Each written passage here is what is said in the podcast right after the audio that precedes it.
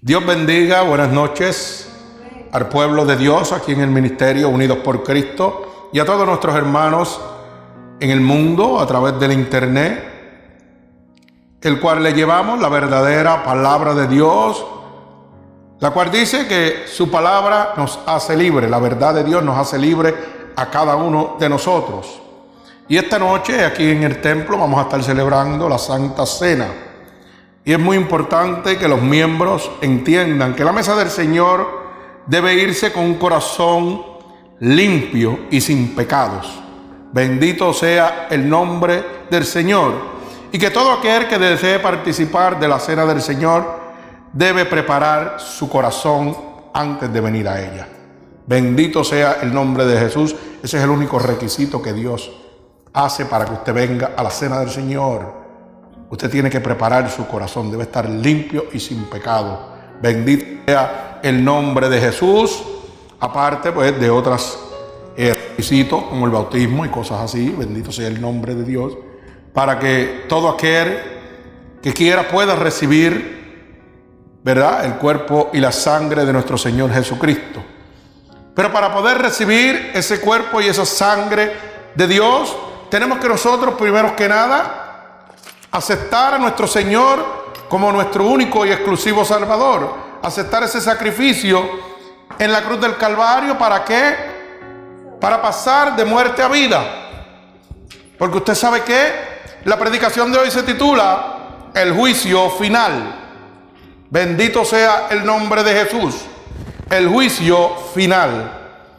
Y vamos a ver muchos aspectos para que usted entienda que hay un juicio final y lo que usted va a encontrar en ese juicio final de acuerdo a la decisión que usted tome aquí en la tierra. Bendito sea el nombre de Jesús. Porque hay una bendición en el juicio final. Pero también hay una maldición en el juicio final. Y esa decisión de recibir bendición o maldición se recibe a través de un libre albedrío que tiene usted, que es dado por el Espíritu Santo de Dios, por nuestro Señor Jesucristo. Usted puede recibir lo que usted quiera. Ahora, lo que va a recibir lo va a recibir eternamente. Y puede pasar la eternidad con Dios gozando o con el diablo sufriendo en el infierno. Eso es decisión suya. Pero hoy yo quiero que usted sepa, porque hay mucha gente que vive la vida desenfrenada y no piensan que van a tener un juicio, que van a tener que dar cuenta por los actos y conductas que llevan aquí en la tierra. Alabado sea el nombre de mi Señor Jesucristo. Fíjese que nos va a ir en la palabra al libro de Mateo capítulo 7, verso 21 al verso 23. Bendito sea el nombre de Jesús. Alabado sea el nombre de Dios. Mi arma te alaba, Padre. Cuando lo tengan, decimos amén, gloria al Señor. Bendito sea tu santo nombre. Repito, Mateo capítulo 7, verso 21 al verso 3. Alabado sea el nombre de nuestro Señor Jesucristo. Y dice así la palabra de mi Señor. Y le leen el nombre del Padre, del Hijo y del Espíritu Santo. Amén. No todo el que me dice, Señor, Señor, entrará en el reino de los cielos, sino el que hace la voluntad de mi Padre que está en los cielos. Muchos me dirán en aquel día, Señor, Señor, ¿no profetizamos en tu nombre? Y en tu nombre echamos fuera demonios. Y en tu nombre hicimos milagros. Y entonces les declararé, nunca os conocí, apartaos de mí, hacedores de maldad. Bendito sea el nombre de Jesús. El Señor añada bendición a su palabra. Señor, con gratitud estamos delante de tu presencia en este momento. Y tu palabra dice, Señor, pedid y se os dará.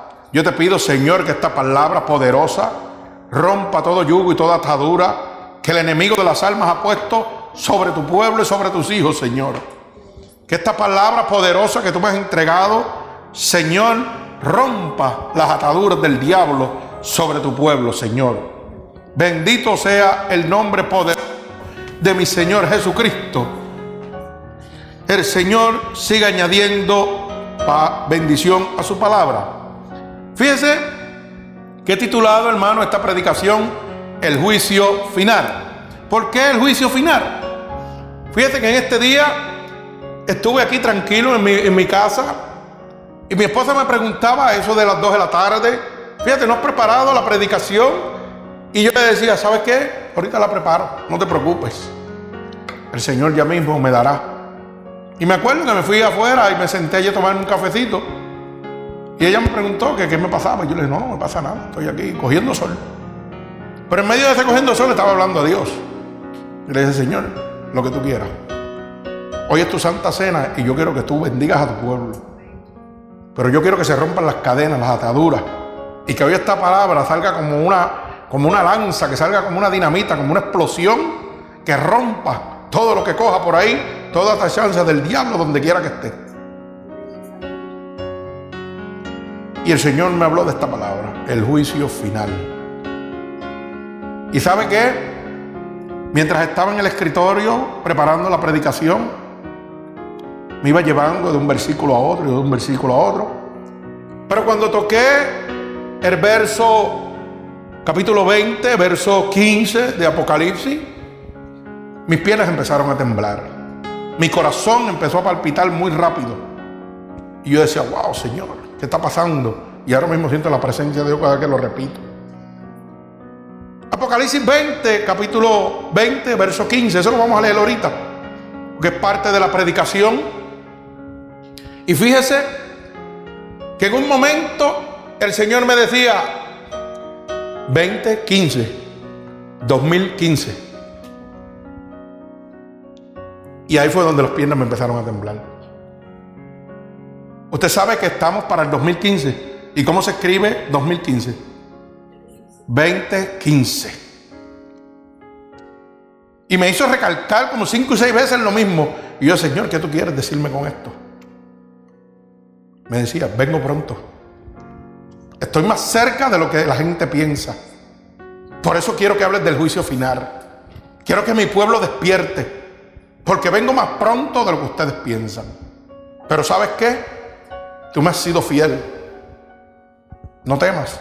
Tranquilo, confía en mí que todo lo que tú necesitas yo te lo voy a suplir. Tranquilo, sigue en el camino que vas. Y mientras me hablaba más temblaba yo. Y volví y miraba la palabra 2015. Y es que vienen cosas difíciles y fuertes para el 2015. Cosas que si usted no está agarrado de la mano de Dios, no la va a poder soportar. Y le estoy hablando tanto al pueblo de Dios como al que está afuera. El juicio de Dios viene. Oiga bien que no le estoy diciendo que Cristo viene en el 2015. Le estoy diciendo que me está preparando porque vienen situaciones difíciles que usted no podrá soportar si no se agarra de nuestro Señor Jesucristo en este momento. Y esto es una advertencia de Dios. Viene el juicio de Dios. Estamos en los tiempos difíciles, en el principio de dolores. Por eso es que Dios está arreglando cuenta con sus hijos. Porque el juicio viene y no quiere que ninguno de ustedes se pierda. Y está apresurando el paso a los de Dios. Y le está haciendo y revelando cosas que usted no se imagina. Y empecé a escribir y las manos me temblaban. Y salía de Apocalipsis y volví, me metí a Apocalipsis otra vez. Y entonces las manos me temblaban más. Señor, y lo único que me decía es 2015. Vengo con un juicio en el 2015. Oiga bien lo que le estoy diciendo. Juicio. No le estoy diciendo que Cristo viene en el 2015. Él puede venir ahora. Pero usted tiene que estar preparado. Porque me dijo que venía en el 2015 con un juicio. Pero que yo no temiera. Que los que están con Dios serán guardados. Así que usted tiene que ponerse a cuentas con Dios. Porque van a venir cosas que lamentablemente los que no estén agarrados de las manos de Dios no lo van a poder soportar. Si la gente sigue pensando de que esto va a mejorar, están viviendo un sueño. la Biblia no se puede contradecir. Así que, por eso le dije que la predicación va a ser un poquito fuerte. El juicio final. Bendito sea el santo nombre de mi Señor Jesucristo. Y yo quiero que usted entienda una cosa antes de comenzar con esta palabra del juicio final. Y es que usted sabe que nosotros, los seres humanos, por decir el hombre, está puesto en esta vida para vivir una vida limitada. ¿Ok? Usted está puesto aquí para vivir un corto tiempo. Una vida limitada. Y con el aliento del recién nacido empieza la carrera hacia, hacia, hacia la disolución de usted. Lo que me refiero, lo que quiero decir es con eso, que con el nacimiento suyo empieza una carrera hacia la muerte, hacia la disolución. Pero en el momento que usted llegue a la muerte, el arma suya va a partir. Y tan pronto esa arma parta de la decisión que usted haya tomado en la vida, en el tiempo que estuvo aquí, dependerá el estado de la persona en la eternidad. ¿Usted me entiende lo que yo le estoy diciendo? Esto no es un juego lo que estoy hablando. La gente piensa que está aquí por estar. No, no, usted está con un propósito, con un plan. Y el plan suyo es de salvarse aceptando a Cristo como su único salvador. El plan suyo, el propósito suyo es adorar a nuestro Señor Jesucristo, que murió en la cruz de Calvario por usted y por mí. Ese es el verdadero plan. Y dar por gracia lo que por gracia usted está recibiendo cuando recibe a Cristo como su único exclusivo Salvador. Hablar del amor de Dios. Hablar de la salvación de Dios. Porque nosotros somos peregrinos igual que Cristo. Vamos a estar caminando y hablando. Pero un día nos vamos a levantar cuando el Señor venga con nosotros al juicio final. Bendito sea el nombre de Jesús. Y cuando eso le toque a usted, de la decisión que usted haya tomado mientras estuvo en la vida, en la tierra, dependerá el estado suyo en la eternidad. Y después no va a poder decir, ah, yo no oí nada, yo no sabía nada. ¿Sabe por qué? Porque ministerios como este son los que Dios está levantando para que la voz de Cristo salga alrededor del mundo. Y hay mucha gente que van a oírlo y lo van a aceptar. Y hay mucha gente que no lo van a aceptar porque lo que le piensan es en prosperidad y comodidad. Y Cristo te quiere dar salvación y bendición. Pero una bendición que va a ser en el cielo. Donde la polilla y el orín no lo corrompen donde los ladrones no minan y hurtan, ahí es que va a estar la, bendición suya. Aquí tendrá aflicciones, pero ¿sabe qué? Su palabra dice, en el mundo tendrás aflicciones, pero yo he vencido al mundo. Y si tú estás conmigo, ¿quién contra ti? Nadie podrá contigo. Eso es parte de lo que le pasó a Ángel hoy. De ese testimonio tan lindo que trajo aquí, que él piensa que no es nada. Pero el diablo se levantó y el Señor lo sacó del lado de él. Eso es para que ustedes vean como Dios hace las cosas. Lo que para usted es pequeño es grande en el mundo de Dios. Y eso que tenemos que empezar a mirar con los ojos y la mente, mire, poner la mente, mire, espiritual. No use los ojos carnales, use los espirituales para que vean la grandeza de Dios.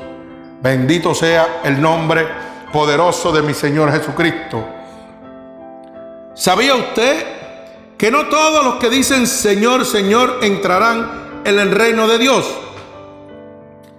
¿Por qué? Porque hay mucha gente que piensan que porque visitan una iglesia, cantan alabanza, trabajan en la iglesia o tienen puestos en una iglesia o tienen un talento que ellos dicen, muchos de ellos dicen que es un don de Dios, porque lo usan para hablar de Dios. Fíjate, hay mucha gente que tienen un talento y entonces supuestamente lo usan para hablar de Dios. Y dicen que eso es un don de Dios. Pero es que Dios, no, una fuente no puede dar dos aguas. Y si yo soy de Dios, soy de Dios completo. Como dice mi hermano Zacarías, cabeza, pies y mondongo, completito. Desde la punta de los pies a la cabeza. Aquí no es a media, aquí es completo con Dios. Entonces usted no puede hablar de Dios y su conducta y su caminar es del mundo. Alaba alma mía Jehová.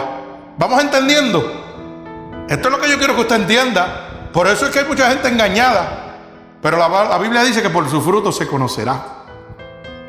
Un árbol malo no puede dar fruto bueno. Y uno bueno no puede dar fruto malo. dice la palabra de Dios. Así que usted tiene que, mire, prestar oído, abrir la visión, pero espiritual. Bendito sea el nombre de Jesús. Fíjate que dicen que eso es un don de Dios, porque lo usan para hablar de Dios, pero realmente lo usan para llamar la atención y darse dotes de grandeza, usando el nombre de Dios. Eso es lo que hace mucha gente. Hay mucha gente que son teólogos en la palabra. Hay muchos que son cantantes y dicen, espérate, cantante y en lo secular no me va bien. Pero yo veo que hay un movimiento grande en el cristianismo, déjame meterme ahí. Y voy a cantarle a Dios a ver si los guariquiques me caen en el bolsillo. Y empiezan a engañar. Y usted dice, ay María, qué bueno está eso. Pero no se convierte en un alma. El tipo tiene una voz preciosa. Pero no lo respalda el Espíritu Santo. Tremendo. Y la gente, ¡oh! como si estuvieran en la calle, gozándose. Como si fuera un concierto secular, gozándose. Pero está, ¿sabe qué? No hay una sola arma constricta y humillada. Porque no hay inspiración del Espíritu Santo. Y él dice que tiene un don de Dios.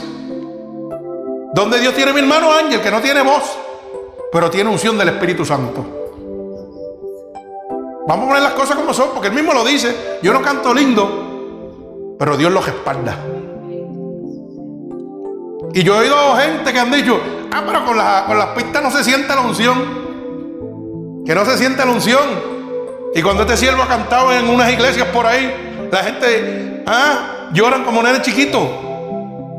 Y no, y no canta bonito como dice él. Eso lo dice él, no lo digo yo. Para mí canta bien. Y canta precioso. Porque está cantando con el corazón a mi Señor. Eso lo dice él. Pero yo veo como la gente se humilla y se contrita. Cuando canta. Eso es un don de Dios. Hay gente que escribe hay gente que redacta, plasman en un libro 20 mil cosas de Dios. Y el libro no se vende un libro. ¿Se sabe por qué? Porque no está el Espíritu Santo ahí. Lo que está es la mente humana. Hay gente que hace poesía. Hay gente que hace cuadros, que hace laminado. Hay gente que hacen obras para el Señor de ¿cómo se llama? Obras de teatro. Y todo el mundo sale igual. Esto es por decir, anunciar cada uno de de los talentos que tienen los seres humanos. Que dicen que son talentos, pero para su beneficio personal lo cambian a dones de Dios. Pero qué raro que Dios no los respalda. Y ahí es donde yo quiero llegar. Porque la palabra dice que con tu boca me alabas pero tu corazón está lejos de mí. Oiga bien lo que acabamos de leer en Mateo 7, 21. Dice, no todo el que dice Señor, Señor entrará en el reino de los cielos. Eso es, eso es la predicación, con lo que empezamos. Mateo 7, 21. Sino el que hace la voluntad de mi Padre que está en los cielos. Verso 21 del capítulo 7 de Mateo. Como estamos empezando la predicación. O sea que no todo el que dice Señor, Señor va a entrar en el reino de los cielos. Es simplemente el que hace la voluntad de mi Padre que está en los cielos. No porque yo te diga, yo hablo de Dios, yo soy de Dios. La Biblia dice que por sus frutos se conocerán. Bendito sea el nombre de nuestro Señor Jesucristo. Entonces, como dije ahorita, usan para hablar de Dios, pero realmente lo usan para llamar la atención y, de, darse dotes de grandeza. O sea, yo voy a usar el nombre de Dios aquí donde están todos los hermanos que hablan de Dios y voy a hablar y echármela porque yo sé y yo tengo este don. Y siguen hablando y hablando y, expresan su talento para ellos sentirse grande e importante. Para que usted diga, wow, qué talento tiene este hombre. Pero su caminar es muy difícil, muy diferente. Y la Biblia me dice que no el que todo el que dice Señor, Señor, entrará en el reino de los Dios. Tú puedes hablar muy lindo de Dios, Pero te puedes ir al infierno también. Porque por tus frutos te conocerás. Bendito sea el nombre de Dios. Y aparte de eso, usan el reconocimiento en la palabra y usan la mucha palabrería bonita y fingida para que usted sea engañado. Usted sabe que leímos en Segunda de Corintios capítulo 11, verso 13 al 15, que el diablo se disfraza como ángel de luz. Y dice más, y cuidado que sus pastores, sus ministros, se disfrazan como ángeles de luz, pero realmente su fin es conforme a su caminar. Ay, santo, alaba alma mía Jehová. Esto no le gusta mucho. Yo sé que esto, esto no le está gustando mucho. Pero yo tengo que decírselo porque viene un juicio final. Y usted tiene que salir de ese letargo donde está metido. Usted tiene que abrir los ojos. Porque si no se va a quedar. Bendito sea el nombre de Jesús. Pero fíjese que por eso el testimonio y la conducta delatan a estas personas que dicen que son siervos de Dios y tienen un talento, un don especial de Dios. Usted sabía que su testimonio y su conducta lo delatan y que solamente se engañan ellos mismos. Porque la Biblia dice, con tu boca me alabas, pero tu corazón está lejos de mí. Y usted dirá, pero ¿cómo Pues váyase al libro de Mateo capítulo 15, verso 8. Bendito sea el nombre de Jesús. Para que usted vea lo que le estoy diciendo. Mateo capítulo 15, verso 8. Mire cómo dice. Este pueblo de labios me, me honra, mas su corazón está lejos de mí. Pues en vano me oran enseñando como doctrinas y mandamientos de hombres. Alaba alma mía Jehová. Oiga bien eso, capítulo 8, eh, capítulo 15, versos 8 y 9. Fíjate eso de Mateo.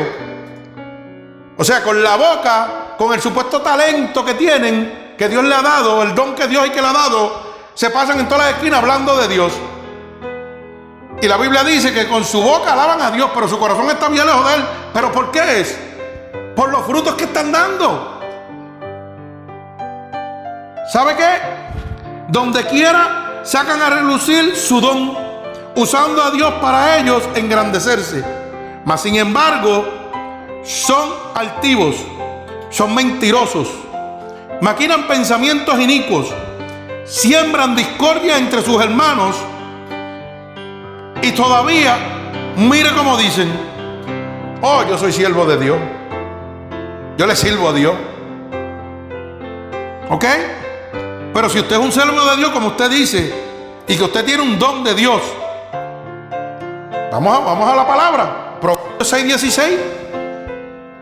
Porque yo estoy diciendo bien claro que por los frutos se conocerán.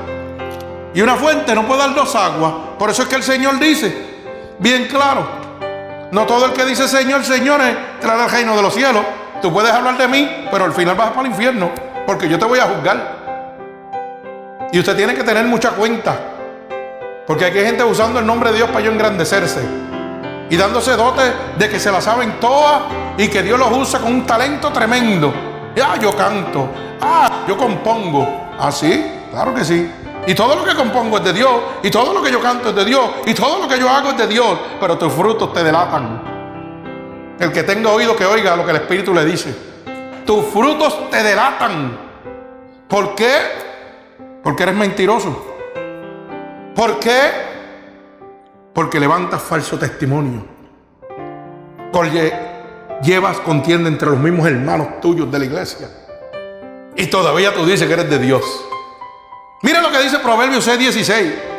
Y usted me dirá si usted está bien con Dios o, o está mal. ¿O soy yo que estoy hablando cuatro disparates?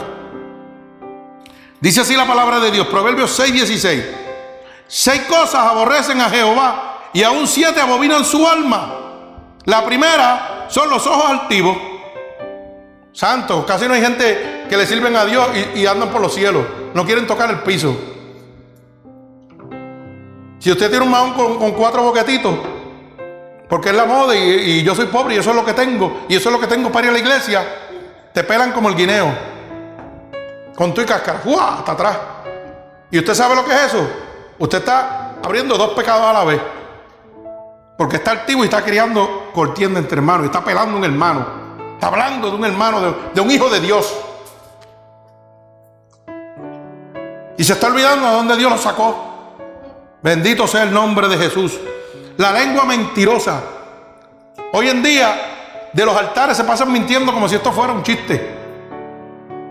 Y después dicen, esto es obra de Dios, es obra del diablo. Esa casa nunca ha sido de Dios. Esa fue una casa del diablo desde que abrió. Y entonces dicen, no, eso es una obra de Dios. Mire, compare las obras de Dios con la palabra de Dios. No se deje ir por las emociones de su corazón y por la gente que usted conoce. Las cosas de Dios se comparan con la palabra de Dios. Si la obra de Dios tiene que guiarse por los decretos, estatutos y mandamientos de Dios. Aquí, no es, aquí el único que pone las leyes se llama Cristo. Y si usted está fuera de eso, en el juicio final, usted se va a ir con la iglesia, con los feligreses, con su amigo y con todos los que están ahí. Se va a ir al infierno porque no están siguiendo la voluntad de Dios, sino la del hombre. Bendito sea el nombre de Jesús. Sigo. Proverbios 6, 16 las manos derramadoras de sangre, el corazón que camina, maquina pensamientos inicuos. Que mucha gente hay maquinando pensamientos inicuos en las casas de Dios. Que mucha gente que hablan de Dios tienen la mente llena de pensamientos inicuos todo el tiempo. Y usted, usted hablar de Dios y tener la mente llena de esos pensamientos. Dios santo, alaba alma mía Jehová. ¿Mm? Tirándole pedras a su hermano. Y eso le sirve a Dios. Wow, tremendo.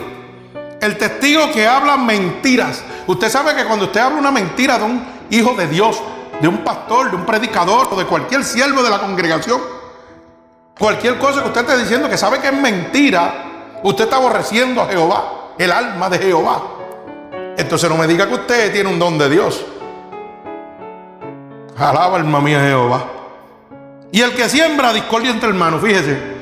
¿Usted cree que cuando usted habla, si yo vengo y cojo, por decir, vengo y cojo a mi hermana Gladys o mi hermana aquí presente, alaba, alma mía, Mindy, bendito sea el nombre de Dios, y le digo a, Mindy, Mindy, ¿tú sabes qué?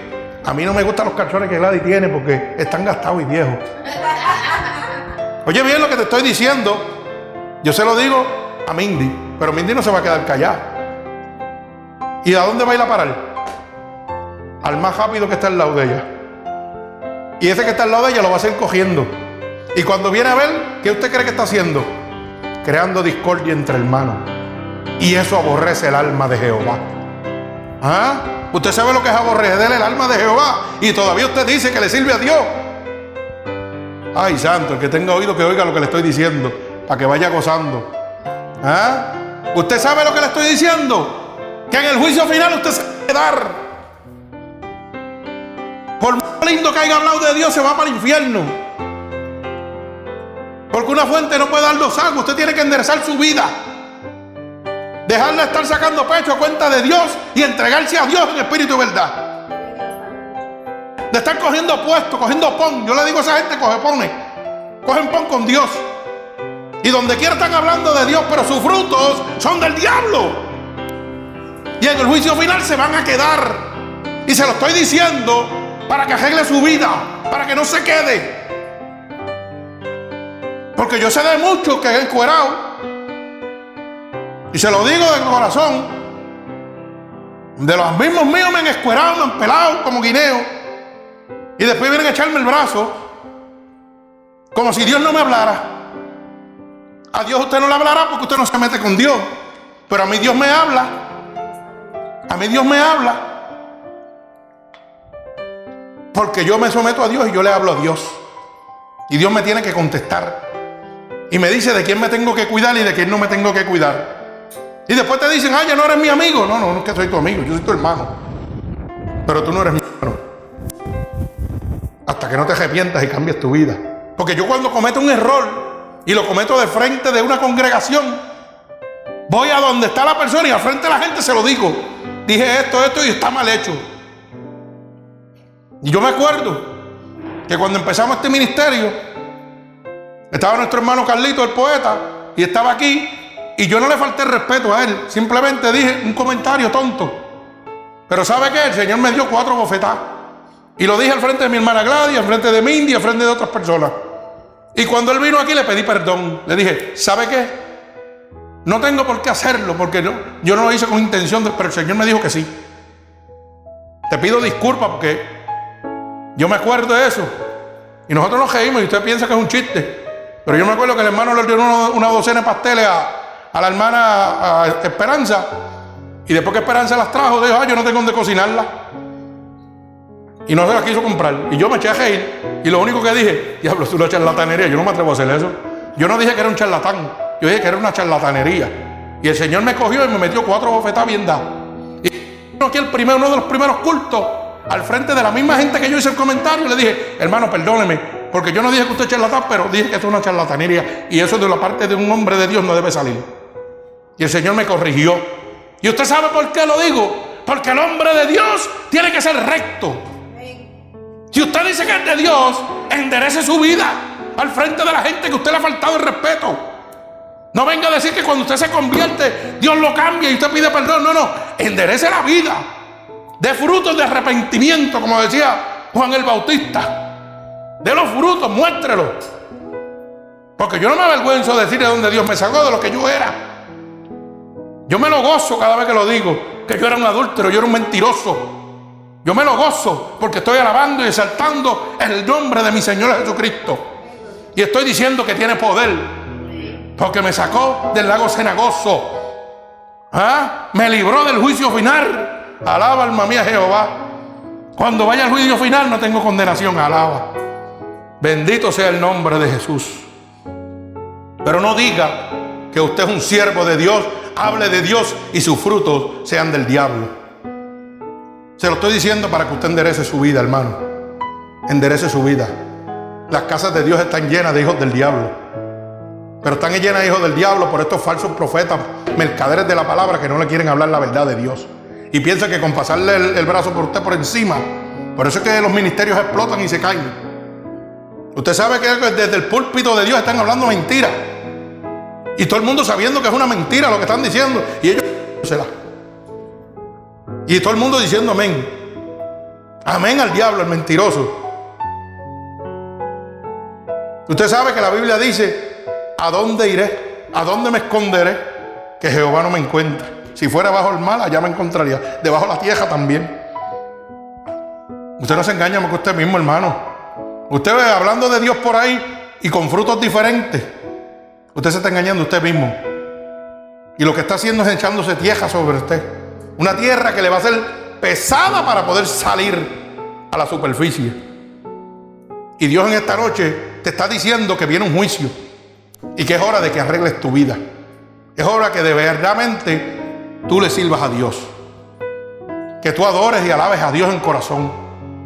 Y que le des la gloria a Él, no a ti. Bendito el nombre de Jesús. Santo sea el nombre de mi Señor Jesucristo.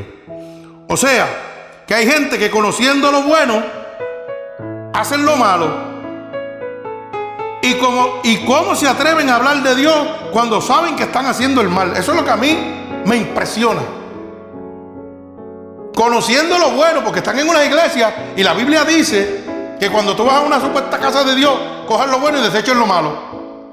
Quiere decir que cuando hay un pastor diversando la palabra de Dios, hay parte de la palabra de Dios que es verdad. Hasta que pierden el camino. Y el Señor te dice, coge lo mío y desecha lo del hombre. ¿Ah? Lo que quiere decir, muy sencillamente, de que usted conoce lo bueno. Usted sabe lo que Dios le está diciendo. Y dice, conociendo lo bueno, hago lo malo. O sea, yo hoy en la iglesia, todo lo que no debo hacer, no debo mentir. Ah, pero muchacho, para que me den un beneficio aquí, voy para allá para meter una mentirita para que el gobierno me dé chavito. ¿Ah? ah, mira, voy para otro lado y meto otra mentira. Ah, no te preocupes, muchacho. El Señor dice que no hable de tu hermano, pero pela, pela al pastor. El pastor cayó, pélalo. El evangelista cayó, pélalo. Y tú dices que eres de Dios. Y estás hablando mal de Él. ¿Por qué no te vas y la tuya a levantarlo? Como Cristo te levantó a ti cuando estabas en el piso.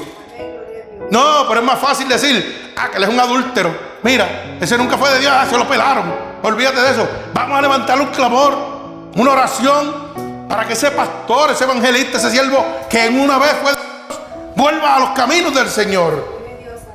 Que tenga la oportunidad de ser salvo cuando venga el juicio final. Oh no, pero es más fácil echarle piedra encima y sacarlo del lado. Vamos a tirarlo para afuera. Ya no sirve, ya pesta. ¿Sabe qué? Que Jesucristo vino a buscar lo más vil y lo más despreciado para ser salvo. A eso fue lo que vino a recoger el Señor. Lo más vil y lo más menospreciado de la faz de la tierra. Para humillar a todos estos grandes que se creen enaltecidos. Pero qué fácil es patear al que ha caído. Y echarle la mano al que está arriba. Pero el que está arriba está vendido del diablo. ¿Y sabes qué? Te vas a ir con el diablo. Cuando a mí me dicen, varón, cayó fulano de tar, vamos a levantar un clamor por él. Lo primero que yo hago, llamo a mi hermano Carlito. Carlito, pasó esto. Igual él cuando cae un siervo de Dios allá, me llama hermano Carlito, me llama hermano Mangual. Mire, vamos a ponerle a fulano de tal en oración que tuvo una caída por cosas de la carne. Y lo hacemos. Tan fácil como eso. Pero tú sabes cuántos millones de personas nos están pelando. Y si lo cogen las noticias, lo dejan de día. Sí, porque si se cae uno del mundo, un artista, eso dura cinco minutos. Pero si se cae un siervo de Dios, ¡oh! lo pelan el gesto de la vida. Nunca se olvida. Eso es una mancha que nunca se olvida. Para que usted lo sepa. Bendito el nombre de Jesús. Pero lo más triste es que digan que son siervos de Dios, que Dios los utiliza, que tienen un don de Dios, un talento que Dios le dio, pero conociendo lo bueno hacen lo malo. Mienten, blasfeman contra su hermano, adulteran, levantan discordia entre hermanos. Y váyase a Romanos 7, 7, capítulo 7, verso 15 al 19.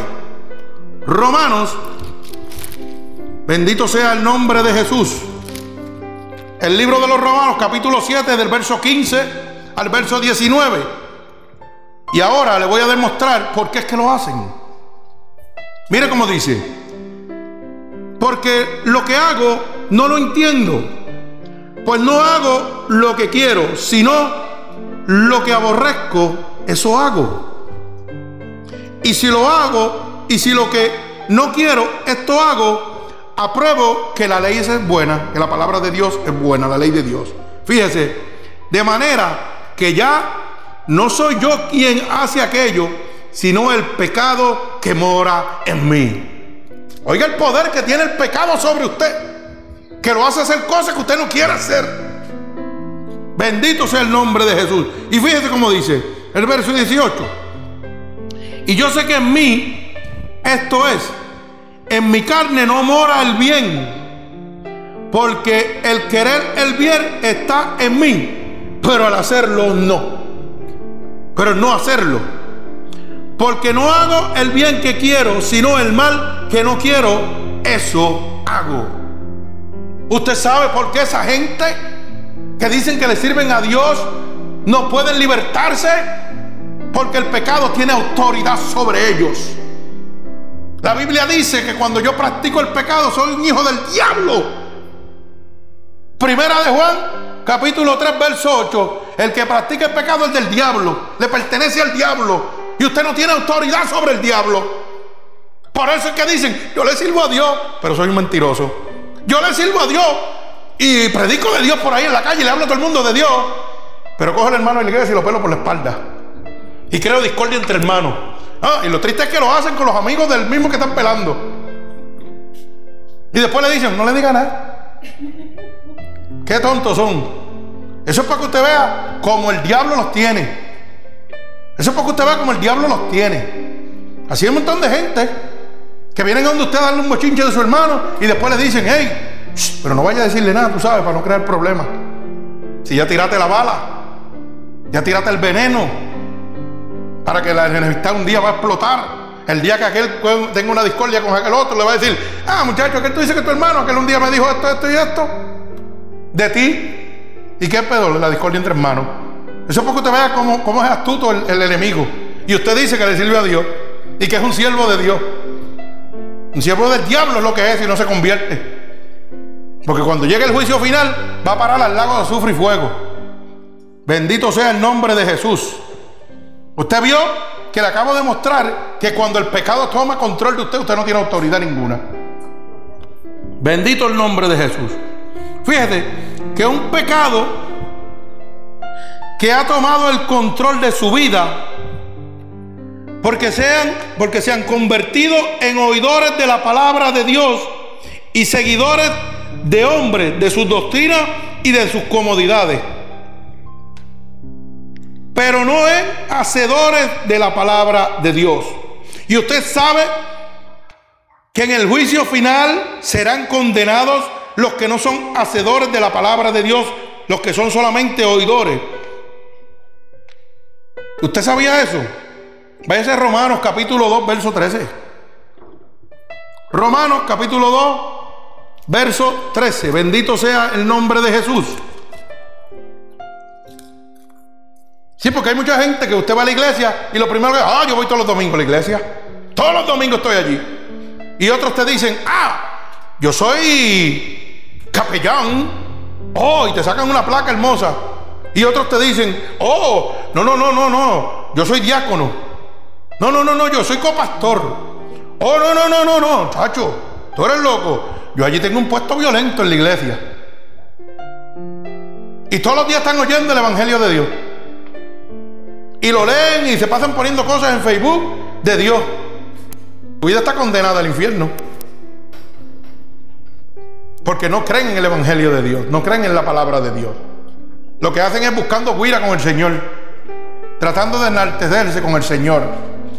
Mire lo que dice Romanos capítulo 2, verso 13. Bien, porque no son los oidores de la ley los justos ante Dios, sino los hacedores de la ley serán justificados. Oiga bien lo que dice el Señor. No son los que oyen la palabra de Dios que tanto el día en la iglesia y buscando favores del pastor y buscando favores de sus hermanos en la iglesia. Son los que hacen la voluntad de Dios, los que obedecen la palabra de Dios, los que serán justificados delante del Señor el día del juicio final. Yo puedo venir a la casa de Dios y oír 20 cosas, como hay un montón que se sientan. Ay, Dios mío, lo primero que están mirando es el geló. Ay, ¿cuándo se acabará el culto? Que me quiero que hoy es domingo y anda con la mujer y los hijos. Pero en su mente está la chilla. Óyeme. Y ya le dijeron a la chilla, el culto se acaba a la una, a las tres yo estoy en tu casa, no te preocupes. Y nos vamos por ahí. Y dejan a la mujer y sus hijos en su casa. Y la tiran allí. Y se montan. y ya ellos se creen que porque fueron a la iglesia están salvos. Y el Señor le dijo, hey, no adulterarás, no fornicarás, porque los que practican tales cosas no heredan el reino de Dios. Alaba alma mía Jehová. Oyeron, pero no hicieron. Van para el infierno el día del juicio. ¿Usted sabe lo que yo estoy hablando? Yo estoy hablando de estrategias del diablo. Que está usando estrategias en este momento para el día del juicio final. Usted sea un siervo de él. Usted se ha echado al lago de azufre y fuego. Porque hay un montón que dicen, ay, sí, yo oigo la palabra de Dios y todo. Y viene el deseo de la carne y te dice, ay, pero bendito, no te acuerdas lo que vivimos, ven acá mira, siéntate aquí conmigo, vamos a hablar. Y el diablo zarandeándote. Y las piernas empezándote a temblar. Taquiti, taquiti, taquiti, taquiti. ¿Y qué pasó? Cójalo en el piso, chocado. Se fueron los dos para el infierno. Usted sabe que nadie que está en el infierno quiere algo bueno para usted. Y usted sabe que usted como siervo de Dios no puede cambiar a nadie. No se puede cambiar a usted mismo, va a cambiar a otro. Alaba alma mía Jehová. Déjele el trabajo a Dios. Déjele el trabajo a Dios. Trabajo suyo es decir que Dios me cambió, pero el trabajo de cambiar le toca a Dios. No vive ilusiones. El diablo nunca va a cambiar. El diablo tiene una finalidad. Y lo que hizo antes lo hará ahora y lo hará hasta el final. Nunca va a cambiar su esencia. Vino a matar, hurtar y destruir. Usted no puede cambiar al diablo. El único que tiene autoridad para aguantarlo se llama Jesucristo. Ese es el único que tiene la autoridad. Pero usted quiere hacer el trabajo del diablo, el trabajo de Dios también. Sí, porque usted a veces tienta al diablo. Usted a veces tienta al diablo. Deja el diablo por allá, no lo llame. ¿Para qué lo quiere? Yo no quiero el diablo en mi vida. El diablo lo, más lejos lo quiero yo posible. Si yo quiero un cambio en mi vida, quiero seguir a Dios. Deja el diablo por allá, no lo llame, no lo tiente. Si Dios me lo sacó de encima, ¿para qué lo quiero yo aquí? Mi mamá siempre tiene un jefrán que dice, sacude zapato viejo. ¡Fua! Echa por ahí para abajo. Eso es lo que usted tiene que hacer, sacudirse. Eche para allá que usted... O usted, el que te cambia es Cristo. ¿Para qué yo me voy a poner un zapato que me aprieta? Me pongo uno cómodo. Si el zapato me aprieta, me lo quito y lo boto. Eso es lo que Dios hace. Porque cuando tú vives una vida, ya sea matrimonial o extramatrimonial, y vives un infierno, y Dios te sacó de ahí, ¿para qué quieres volver ahí? ¿Para qué tú quieres volver ahí? Porque si la mujer mía lleva, mañana, gloria a Dios, cumplimos 25 años. Pero si la mujer mía me hubiera entrado a palo, patá y puño, ¿para qué la quiero yo al lado mío si Dios me la sacó? ¿Para que yo vuelva a coger patá, puño y bofetá? No, Señor, yo no soy tan bruto. Dios no me hizo bruto, Dios me hizo inteligente. Pero me dio una ayuda idónea que lleva 25 años conmigo, en buenas y malas. Pues tengo que apreciarla, tengo que cuidarla. Pero si hubiera sido una que me da bofetada, entro una pata y me voy. Y eso es lo que Dios hace, te cuida de la maldad y te da la bendición. Y entonces tú quieres volver a tentar al diablo. Porque hay gente por ahí que dicen, ay, mi mujer me dejó. Mi mujer me dejó, qué buena era. Y la dejó por otro. Oye bien, y era buena. Era buena. Y a los cinco minutos se deja de aquel otro y dice, ¿sabe qué? Yo voy a ver si me da otra oportunidad. Oiga, porque hay gente que es así. No, no, no, no, no, pero yo soy feliz así, no te preocupes. Yo voy a ver si me da otra oportunidad. ese es el pensamiento. Las cosas pueden cambiar. Como si yo le doy un poquito de amor y ya no me lo voy a volver a pegar. Eso es lo que dice la gente, eso se lo creen ellos mismos. Poquito de amor. El único que tiene amor que cambia la vida de un ser humano se llama Cristo. Tú lo que vas a coger es más cuerno y más patas todavía. Porque tú no puedes cambiar a nadie. Y usted sabe cómo usted lo sabe. Porque usted mismo no se pudo cambiar. Tuvo que venir Cristo a su vida para cambiarlo. Tuvo que venir Cristo a mi vida para cambiarme. Yo no me pude cambiar yo mismo. Tuvo que venir Cristo a buscarme. Porque yo era más bujo que los bujos. Y Cristo vino a mi vida y me cambió. Porque yo en 39 años no me pude cambiar. ¿Y podré yo cambiar a alguno de ustedes? No, yo no puedo cambiar a ninguno de ustedes, hermano. Los cambia el Espíritu Santo de Dios. Cuando usted acepta ese sacrificio tan lindo en la cruz del Calvario de nuestro Padre, bendito sea el nombre de Dios. Fíjese, y el juicio es para todos. No porque Dios no hace acepción de personas. Mucha gente piensa de que, ay, no, el juicio es nada más para aquellos que están malitos haciendo cosas malas. Usted está equivocado. El juicio es para todos. Para el creyente y para el no convertido. Todos vamos a ir delante de la presencia de Dios. Y mire cómo dice Romano, capítulo 2, nuevamente.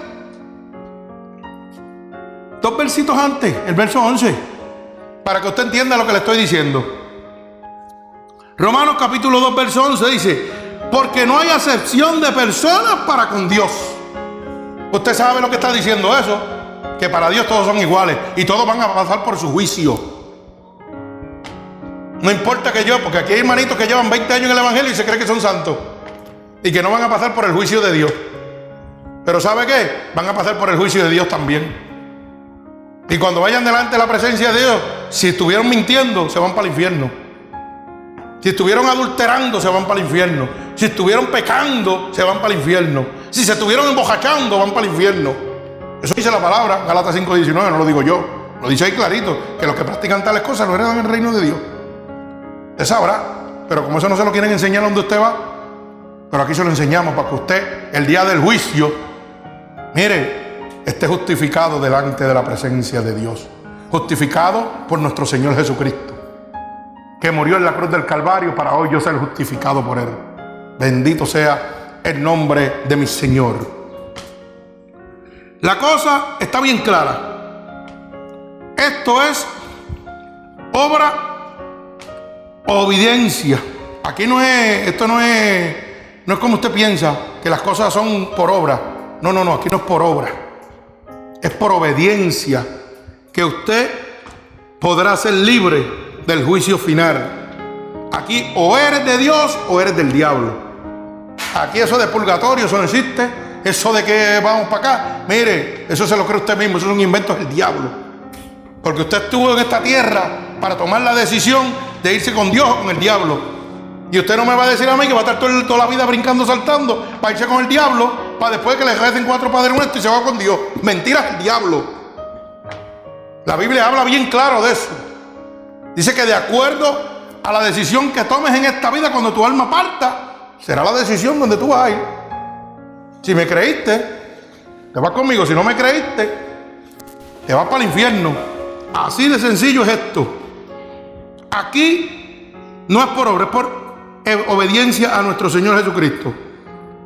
¿Y sabe qué? Cristo viene pronto. Cristo viene pronto, hermano. Pero Satanás está suelto.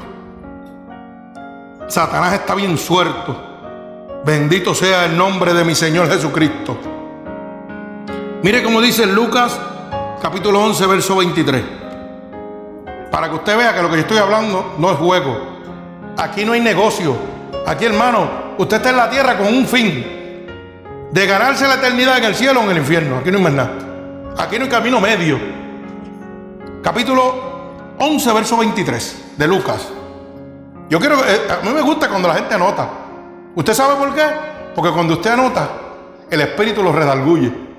Y cuando menos usted se lo espera, vete y búscate el papelito que apuntante en tal sitio. Que alguien necesita una contestación para enderezar su vida. Imagínate que tú no tengas nada en tu biblioteca. ¿Qué le vas a hablar? Ah, pero yo oí esto en algún sitio. El Señor me habló de esto en algún sitio. Bendito sea el nombre. No, se crea que usted se lo sabe todo. El que se la sabe todo aquí es el jefe, papá, que conoce al diablo desde su principio y lo desterró, lo echó fuera del cielo. Así que no se las crea todas. Mire cómo dice Lucas capítulo 11, verso 23. Dice, el que no es conmigo, contra mí es. Y el que conmigo no recoge, desparrama. Eso está claro. Aquí somos de Dios o somos del diablo. Si tú no eres mío, eres del otro. No hay término medio. No dijo que te puso en una esquinita para tú. Eh, estoy aquí en la esquina, oren por mí para yo salvarme. Porque cuando tú te mueres, nadie va para el infierno. Fíjate que raro. Usted va a los velorios, puede ser el bandido más grande, no va para el infierno. Todo el mundo va para el cielo. Pero nadie hizo nada para ganarse el cielo. Hicieron todo lo contrario. Todo lo malo para irse para el infierno. Pero todo el mundo, el día del cementerio, del velorio, chacho, olvídate, aunque sea embuste. No, no, no. Mira, un segundo antes Dios lo cambió. Mentiras el diablo. Eso, es lo que me gusta a mí.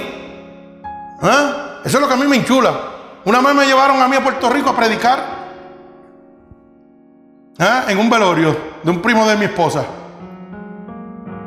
Aquello estaba lleno, pero repleto. Y yo fui con mi hijo Ángel. Allá callé. Oiga bien lo que le estoy diciendo.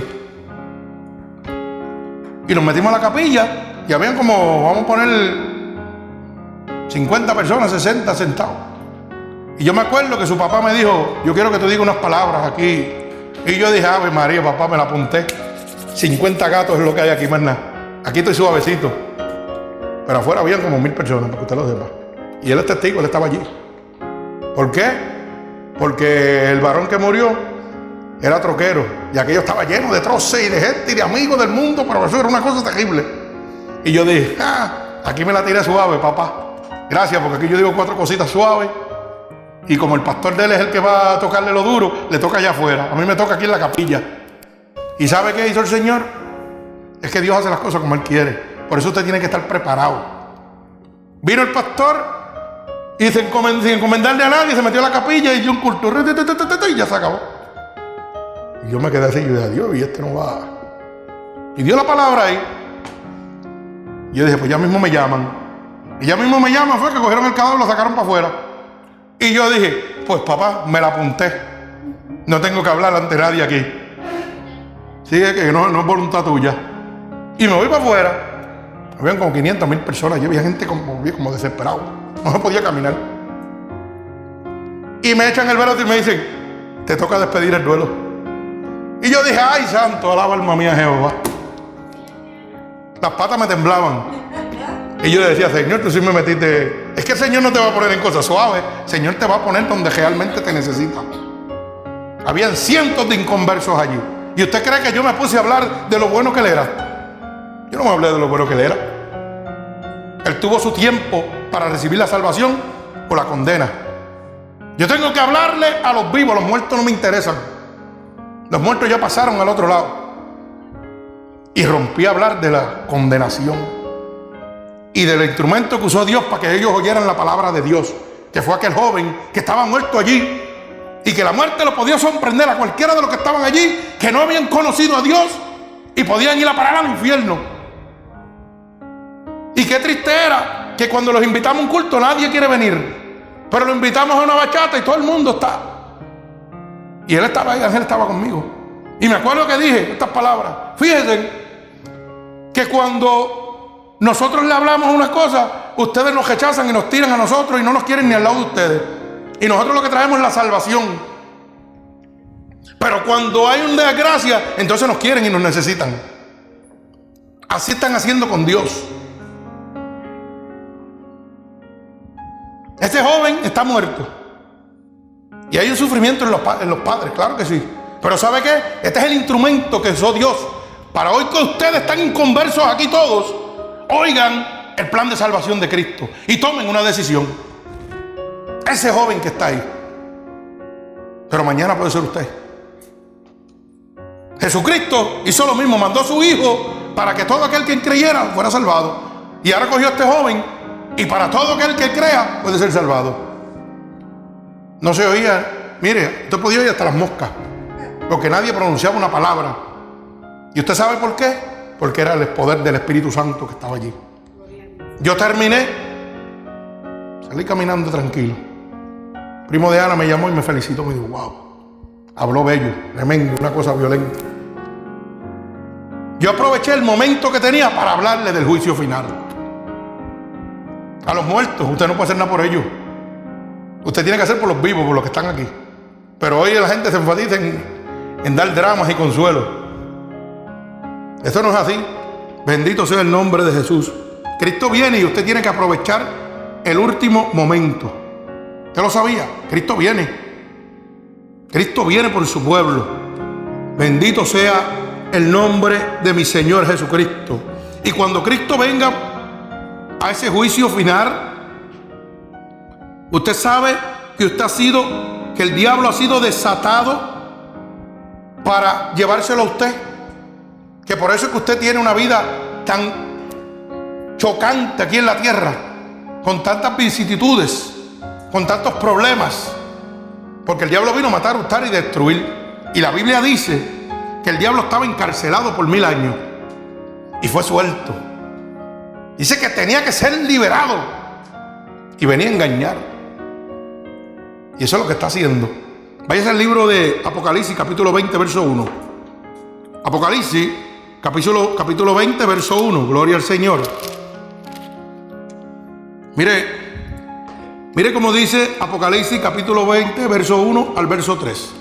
Y dice, y vi un ángel que descendía del cielo con la llave del abismo y una gran cadena en la mano. Oiga bien.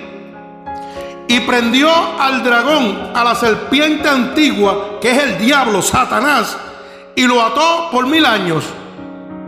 Y dice que lo arrojó al abismo y lo encerró. Y puso sus sellos sobre él. O sea que Satanás fue encarcelado, fue atado y fue arrojado al abismo. Oiga bien, para que no engañase más a las naciones hasta que fuesen cumplidos mil años. Y después de esto debe ser desatado por un poco de tiempo. El diablo estuvo cautivo. Un ángel lo encadenó y lo echó a los abismos. Y puso un sello por mil años. Los mil años se cumplieron. El diablo está suelto ahora mismo. Por eso es que usted ve cómo está el mundo patas arriba. Porque Él vino a matar, hurtar y destruir, dice, y a engañar. Como está un montón de gente diciendo que van para el cielo y cuando van para el infierno.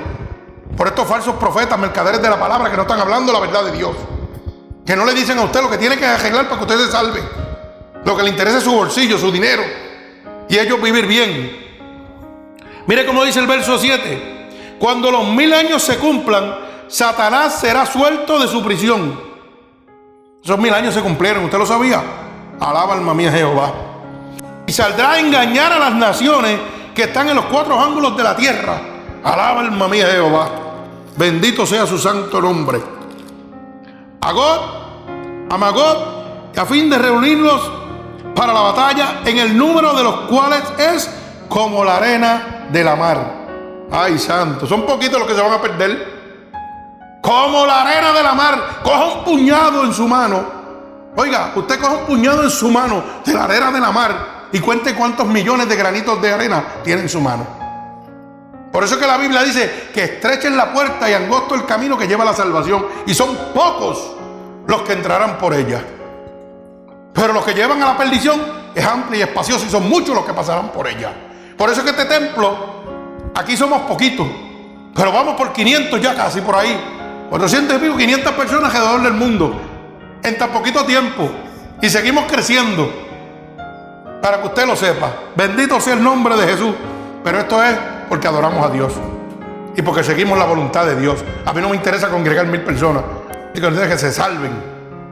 Bendito sea el nombre de Jesús. Usted sabe que el diablo y sus seguidores serán condenados. Por si usted no lo sabía, en el juicio final, el diablo y todos sus seguidores van a ser condenados. Mire cómo dice Apocalipsis 20, capítulo 10. La gente piensa que el diablo no va a ser condenado tampoco. Y que estando con el diablo están bien. Eso, oiga, porque yo he oído gente que dicen así. Se lo digo. Oiga como dice, capítulo 10 del capítulo 20 y verso 10 de Apocalipsis. Y el diablo que los engañaba fue lanzado en el lago de fuego y azufre, donde estaba la bestia y los falsos profetas. Alaba alma Jehová. Los falsos profetas. Los que están mercadereando la palabra de Dios.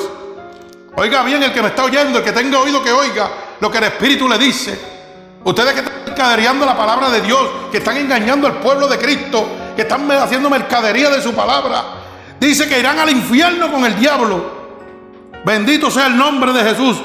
Y dice, y serán atormentados día y noche por siglos de los siglos. No estamos jugando. Hay una condenación en el, juicio, en el juicio final para el diablo y sus seguidores. Que el diablo con todo y su poder va a ser condenado. Lo que está por ahí, un tiempo corto, pero está apresurado. Se está llevando la gente por montones. Una de las cosas que más está usando es el homosexualismo, el lesbianismo. La humanidad se ha corrompido. La primera institución de Dios, el matrimonio, se ha convertido en una vergüenza. Lo han tomado como un chiste. Ahora se casan hombre con hombre y mujer con mujer. Dios santo. Bendito sea el nombre de Jesús. Yo no tengo nada en contra de la persona, tengo en contra del pecado como lo tenía Cristo. No tengo nada en contra de, de un homosexual ni de una lesbiana. Porque si viene al frente mío, le hablo de Cristo para que se salve pero condeno su pecado. Cristo no te condena, condena tu pecado. Eso es lo que hace Cristo. No te engañes, no te dejes engañar. Como dicen, ah, Dios me está castigando, me está condenando porque yo soy así. No, no, no, no, no. Dios no te está castigando. Dios ama al pecador, pero aborrece su pecado. Dios está condenando al pecado para que tú lo dejes y te está enseñando que te está condenando a ti. El que te está condenando eres tú mismo con la decisión que estás tomando mientras estás aquí en la vida. Bendito el nombre de Jesús. O sea que habrá una condenación. Y para ir paso por paso, para que lo vaya entendiendo, primero el diablo va a ser desatado. Ya fue desatado y está haciendo y deshaciendo. Luego sus seguidores serán condenados con él. ¿Ok? Luego los cielos y la tierra desaparecerán. Santo, alaba alma mía Jehová. Ahora es que la cosa se puso difícil. Váyase a la segunda de Pedro, capítulo 3, verso 10. Segunda de Pedro, capítulo 3, verso 10. Alaba alma mía Jehová. Ay, santo, bendito sea el nombre de Jesús. Segunda de Pedro, capítulo, bendito el nombre de Jesús, capítulo 3, verso 10. Mire cómo dice, pero el día del Señor vendrá como ladrón en la noche, en el cual los cielos pasarán con grande estruendo y los elementos ardiendo serán deshechos, y la tierra y las obras que en ella hay serán quemadas. O sea que el cielo y la tierra pasarán. Hay un corito que dice, el cielo y la tierra pasarán, pero los que hacen la voluntad del guatila, más su palabra no pasará. Bendito sea el nombre de Jesús. Esto es para que usted vea que a veces la gente están jugando pero Dios no está jugando. Dios le está hablando del juicio final. Está pronto, está por venir. Bendito sea el nombre de Jesús.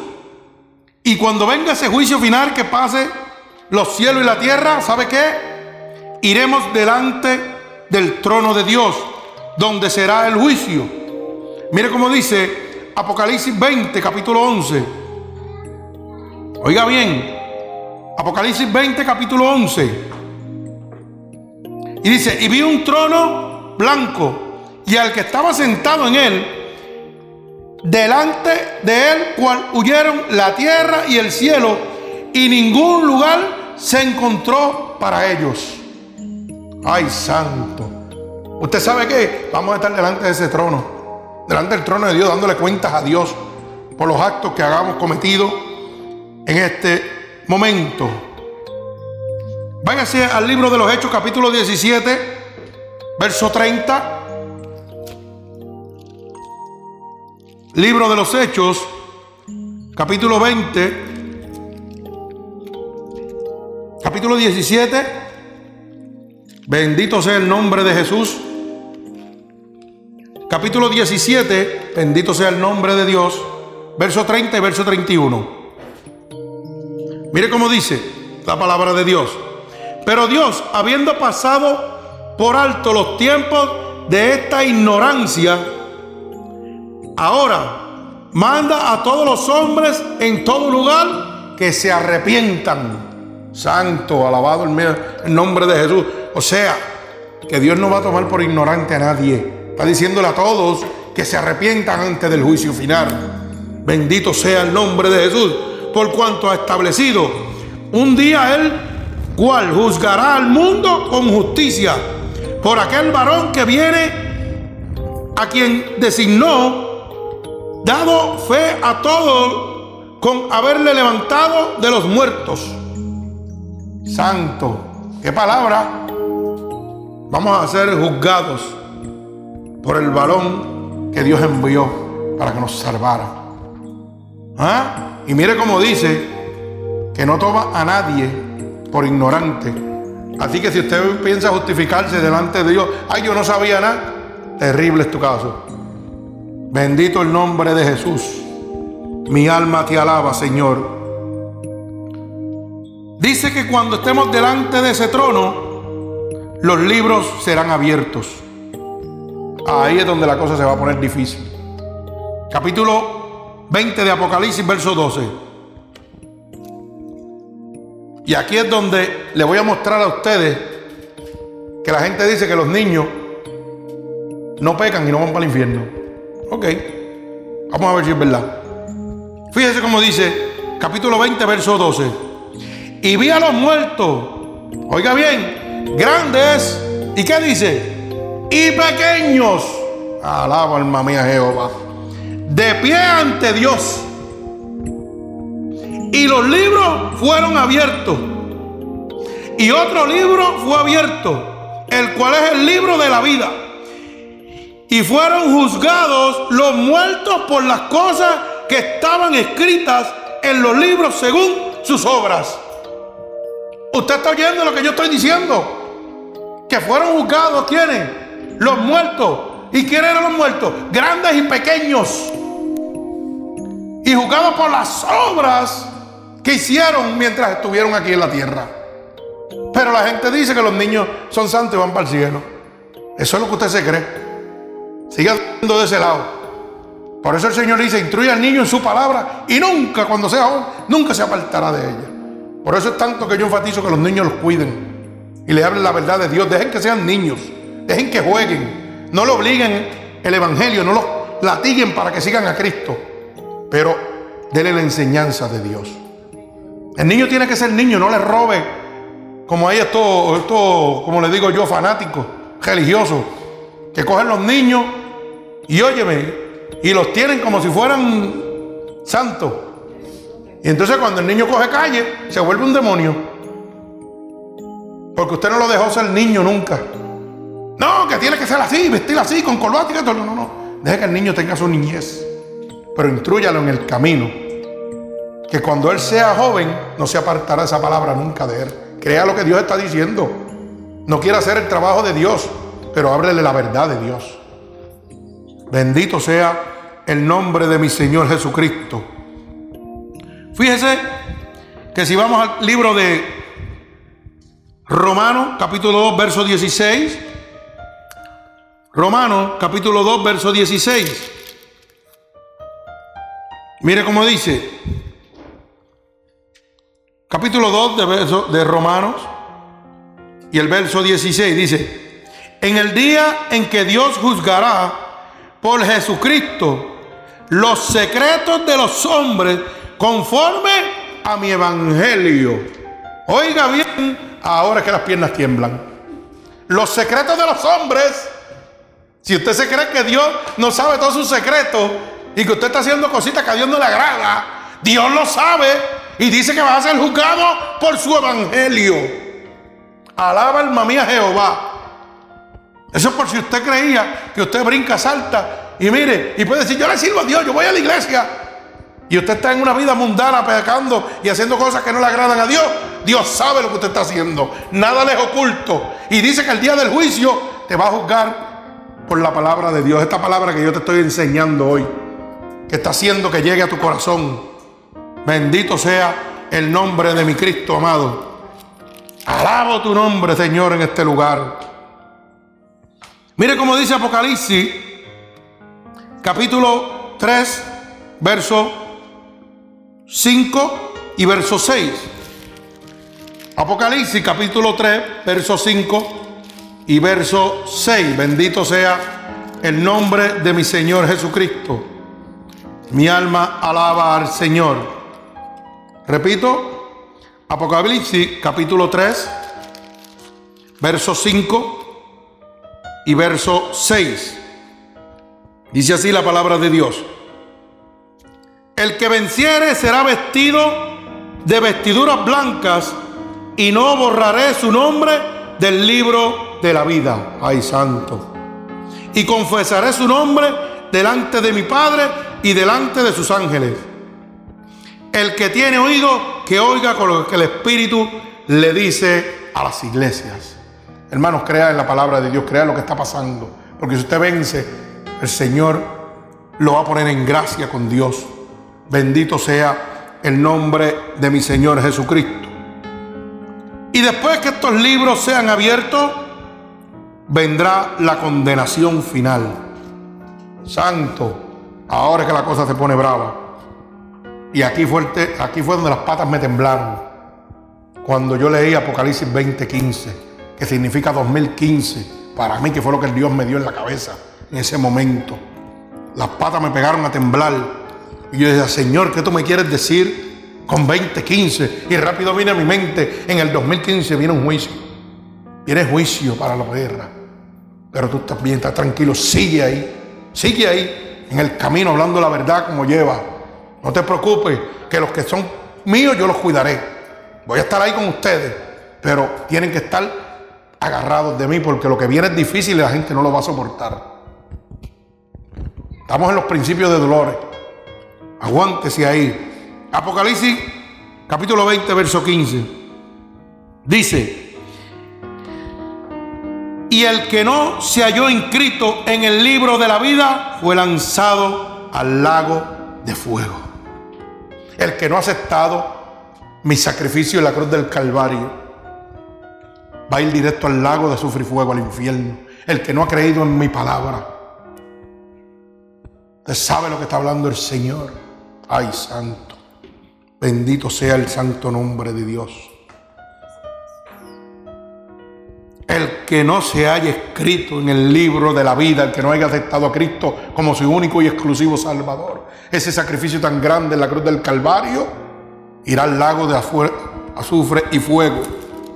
Y mire cómo dice Apocalipsis 21:8.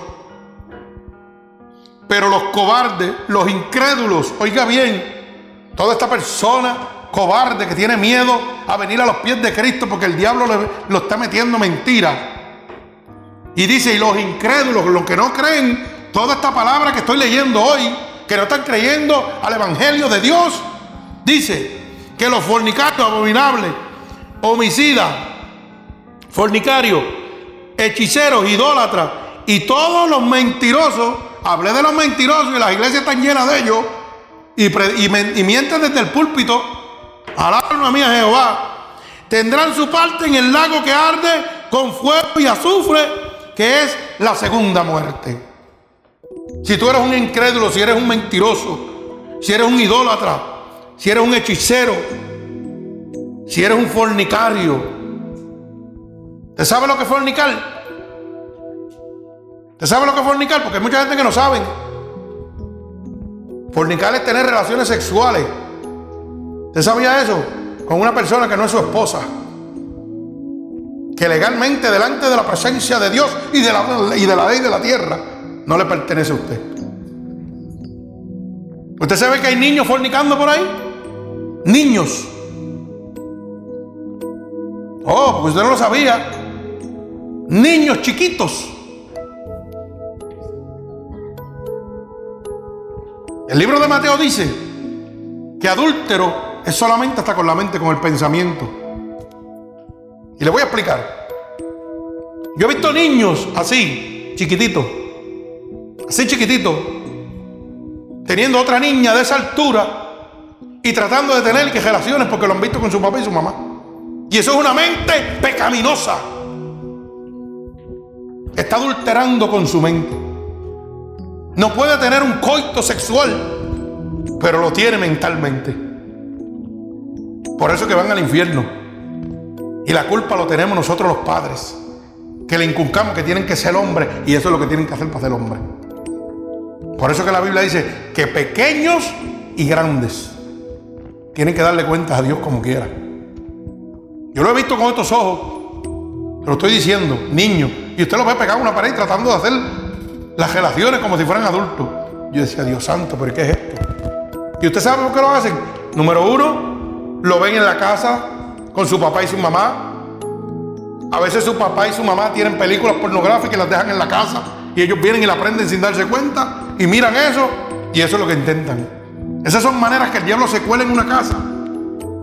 Por eso usted tiene que tener cuenta. ¿Qué cosas traje yo a mi casa que trajeron la maldición? ¿Qué cosas tocaron mi mente que trajeron la maldición a mi vida? La gente no piensa en nada de eso. Usted piensa, usted sabe que tener peliculitas puzzle de esas que compro por ahí ese jobo. Y mientras usted no las bote, mientras usted no salga de eso, le está sirviendo el diablo. ¿Usted sabía eso? Le está sirviendo al diablo. Aunque usted diga que le sirve a Dios. Porque eso es mentira, eso es robo. Eso es robo. Y lo más bien que se satisface con tener 500, 600. Ay, no, yo la compré allí barata. Ah, yo me convertí, pero todavía las tiene. Todavía las tiene. Por eso es que tu vida está como está. Por eso es que tu vida está como está y no te puedes enderezar. Porque todavía tienes cosas de la maldad en tu vida. Tienes cosas del diablo en tu vida que tienes que echarlas fuera. Hay gente que dice, ay, yo no sé por qué estoy así y cada vez sigo peor. O me mejoro un chupito y me enfermo más. ¿Usted sabe por qué? Por eso mismo. Porque tiene cosas del diablo todavía. Y los que son de Dios, son de Dios entero. No van a caminos a media. La palabra dice bien claro, oiga bien, el que no es conmigo contra mí o eres de Dios o eres del diablo. Pero no puedes alabarme y glorificar mi nombre y tener cosas del diablo. Estamos mal, estamos mal. Pero eso no se lo enseñan en las iglesias. Porque no le conviene a nadie. Eso a nadie le conviene. El diablo tiene que seguir engañando a todo el mundo. Pero viene el juicio. Y usted sabe que cuando vayas delante de la presencia de Dios, la palabra dice, no robarás. Estás robando. Oíste lo bueno, pero estás haciendo lo malo. Y haces lo malo porque el pecado todavía vive en ti. Hay gente que no dejan las conductas viejas. Siguen con las conductas viejas todavía. Del viejo hombre, de la vieja criatura. Todavía son listos, engañadores, vividores, mentirosos, fornicarios, adulteradores, adúlteros. Todavía hay gente así que se creen que todavía engañando a la gente o viviendo de la gente y usando a la gente, manipulándola. Eso lo hacía cuando estaban en la vida antes, en el mundo. Pero los de Dios han crucificado la carne con sus pasiones. Tienen que dejar poca vergüenza. Si usted quiere el día del juicio final, dice con Dios. Porque yo puedo hablar todo lo lindo que quiera aquí de Dios, pero usted hace lo que le da la gana. Si usted quiere hacerlo, hágalo, si no, ese es su problema. Yo sé para dónde yo voy y usted sabe para dónde usted va. Y acabamos de leer que Dios no va a dar a nadie por ignorante. Ay, yo no sabía. Yo no lo sabía, pues hoy lo sabe. Hoy el Señor te puso, te puso un jaque mate. Te puso las aniquiladas. Clac, clac. ¿Qué vas a hacer, papá? ¿Qué vas a hacer, mamita? ¿Vas a seguir en el jueguito? ¿Vas a seguir el engaño? Porque nada me es oculto, todo lo yo lo sé. Lo acabamos de leer ahora mismo. Dice que vas a ser juzgado con la palabra de Dios. ¿Por qué? Por tus cosas ocultas. Por tus secretos. Pero ¿sabe qué? Hoy Dios te lo sacó a la luz. Alaba alma mía Jehová. Gózate en el Señor. Bendito sea el nombre de Dios. Mi alma te alaba. Por eso le dije que esta palabra que decía 2015 me ponía a temblar.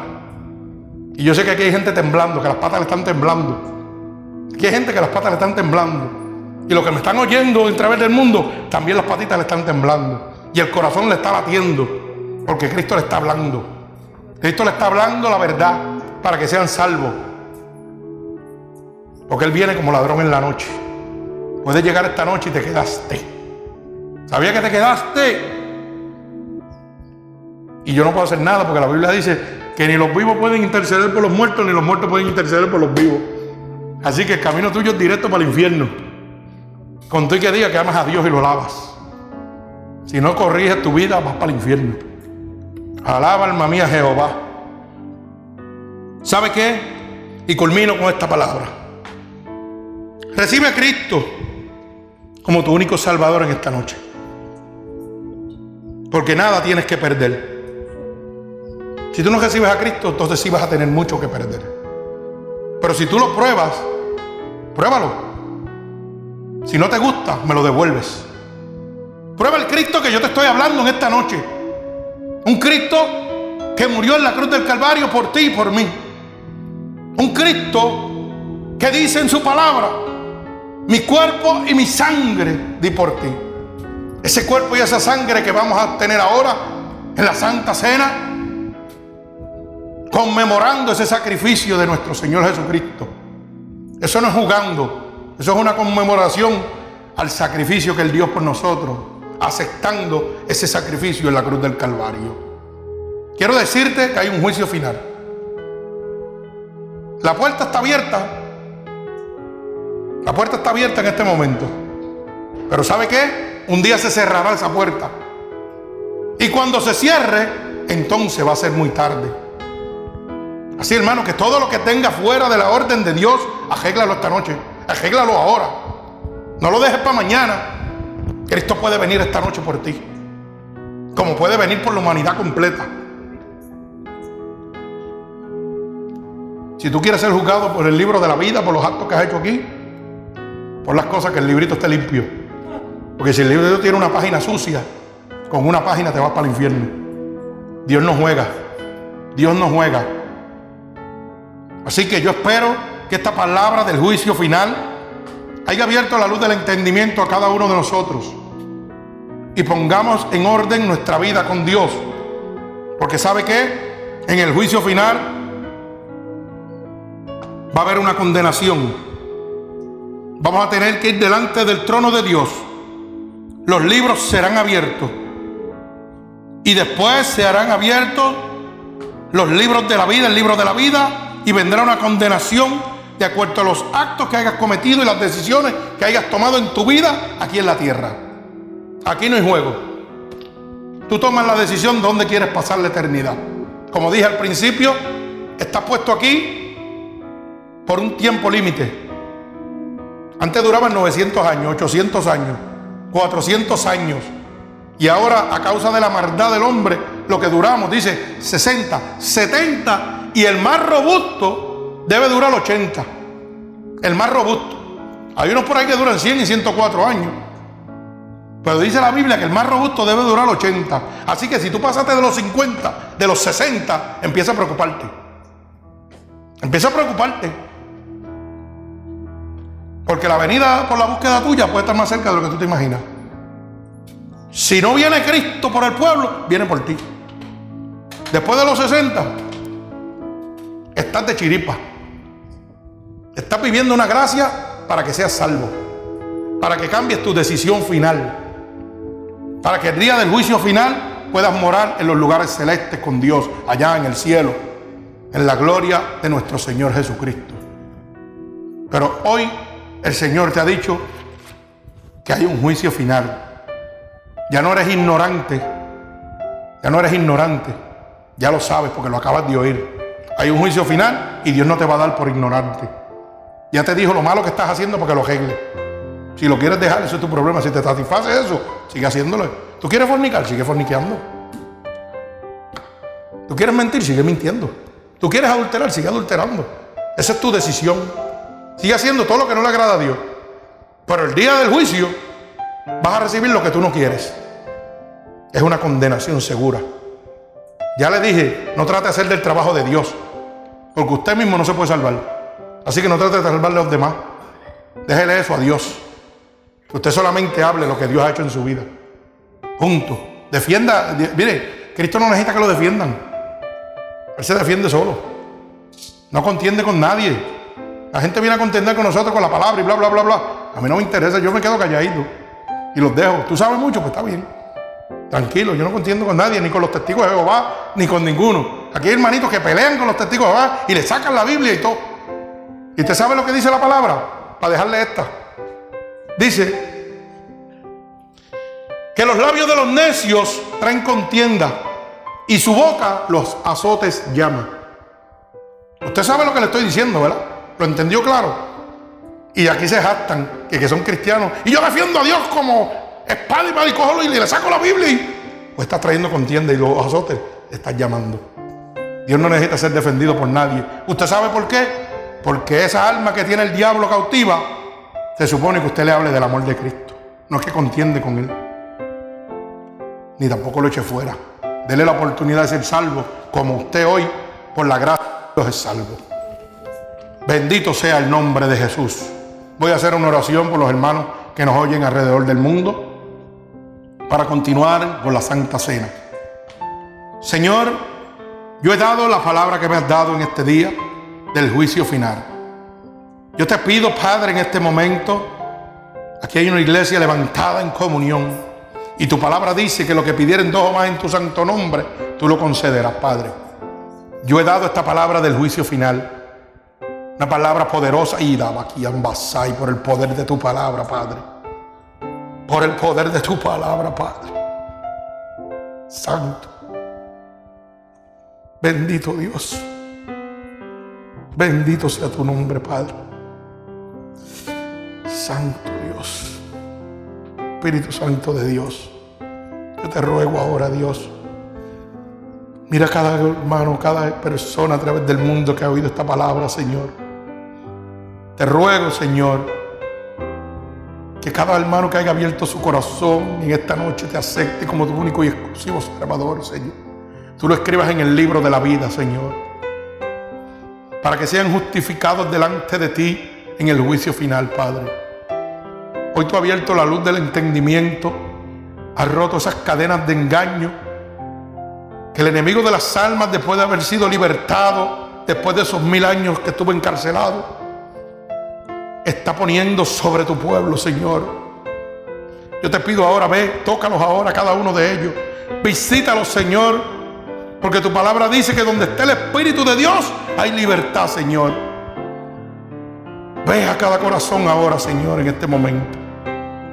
Abre tu corazón, hermano, y recibe a Cristo como tu único y exclusivo Salvador en este momento.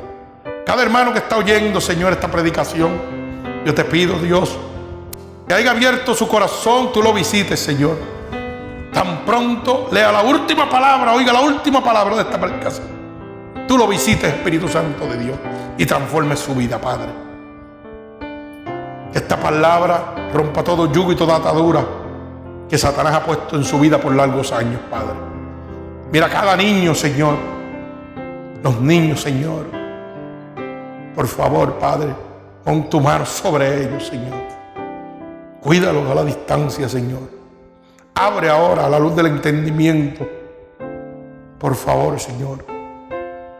En tus manos los pongo ahora, Señor, creyendo y declarando, Señor, por el poder de tu palabra, de que tú has visitado a cada una de las personas que esté oyendo esta predicación y abriendo su corazón, Señor, y que has transformado su vida en este momento. En el nombre poderoso de Jesús y el pueblo de Jesucristo dice, amén. Dios los bendiga, hermano. Alabado sea el nombre de Dios.